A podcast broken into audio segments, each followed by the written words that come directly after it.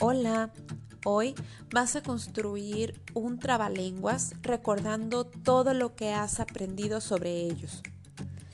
La semana pasada realizaste un ejercicio sobre las familias de palabras o familias léxicas, característica de los trabalenguas. Otras características de los trabalenguas es que tienen palabras similares, parecidas, eh, palabras que se repiten y la rima. Lo primero que harás entonces para poder crear tu trabalenguas será elegir una familia de palabras. Esto te va a permitir tener palabras similares o parecidas.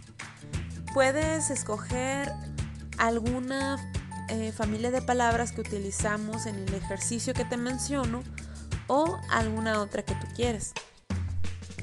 Utiliza palabras de la misma familia léxica para ir creando cada uno de tus versos.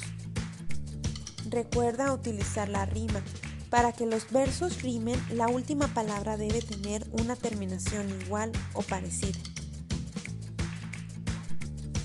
Busca que tenga palabras que se repitan y que sean de difícil eh, pronunciación. Una vez que termines tu trabalenguas, pásalo a limpio y envíamelo en una fotografía. Puedes leerlo y presentarlo en un video o audio para compartir con tus compañeros.